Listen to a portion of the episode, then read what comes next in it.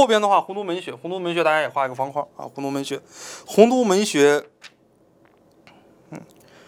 这里边这里边谈到太学谈到了很多啊，一百一十页、一百一十二页，这个大家看一看。比方说太学的这些称呼啊，那么太学的老师叫做博士，然后呢，太学的学生叫做博士弟子。这是一百一十一页讲的啊，大家翻到一百一十二页，这里边谈到了太学的教学内容和教学形式。教学的内容呢，主要就是大读讲；大教学的形式主要是大读讲，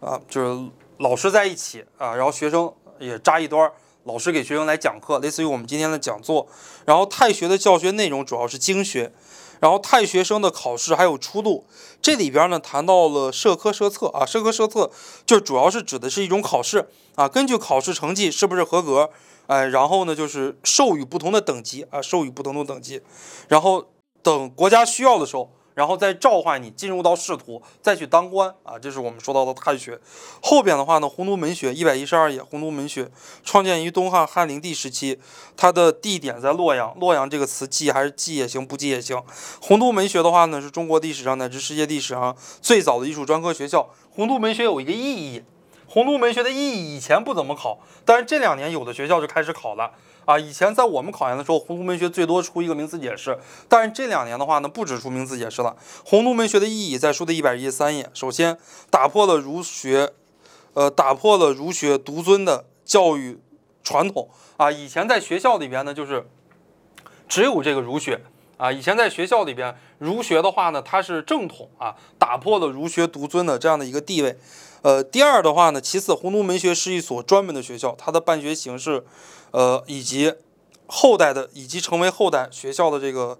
呃发展提供的基础。同时，它是世界历史上最早的艺术专科学校啊。知道这一二三个意义，知道一个意义、两个意义就可以了啊。他书上写到了三点，基本上也是两点啊。洪都门学的这个意义跟哪个意义比较像呢？跟苏湖教法的意义比较像啊。苏湖教法，我们下两讲中。会给大家讲解苏湖教法是胡元在苏州和湖州采取的一种教学形式，把学校的话呢采取了这种分斋教学。苏湖教法啊，又叫分斋教学法，把学校分成了经义斋还有知识斋。经义斋和知识斋啊，那么它跟这个的意义比较像。苏湖教法呢，不单是一次教育改革，而且呢，它是在中国历史上把非儒学的东西，那它就是把。知识斋嘛，知识斋，比方说水利呀、工程呀、机械呀、建桥呀这些东西，桥梁啊，他把非儒学的东西跟儒学的东西在同一个学校啊，在同一个学校来教，而且呢，这两门他们是具有同等的重要性的，他们是具有同等的重要性的啊，不单放在一个学校来教，他们两个是同等重要的，这个在中国历史上是一个创举。啊，所以这个跟洪洪都门学建立的这个意义很像，但洪都门学里边没有儒学，它是只有艺术方面的这个学问。